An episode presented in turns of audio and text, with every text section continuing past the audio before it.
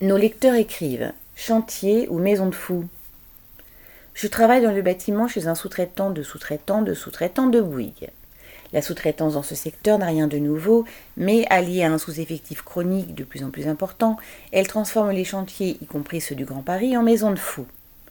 En effet, c'est la valse des sous-traitants qui vont et viennent de chantier en chantier, souvent à contretemps, tous les corps de métier ne travaillant pas au même rythme ni en même temps. Par exemple, il faut que les maçons aient posé les fondations et monté les murs pour que les couvreurs installent les toitures. Le souci est qu'avec la sous-traitance généralisée, c'est la quadrature du cercle à organiser. Avec en plus ou sous-effectif, le bazar devient total car tous les chantiers sont en retard.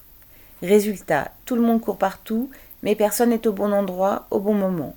On nous envoie en catastrophe dans les chantiers les plus en retard, avec une pression énorme pour finir le boulot vite et mal, et éviter au maximum les pénalités, mais pas la fatigue et les accidents qui se multiplient.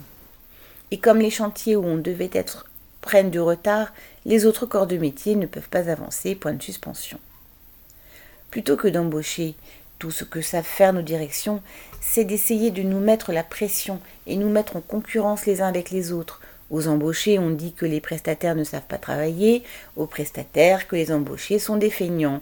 On essaie de monter les différents prestataires les uns contre les autres, même si souvent ils sont des filiales des mêmes groupes.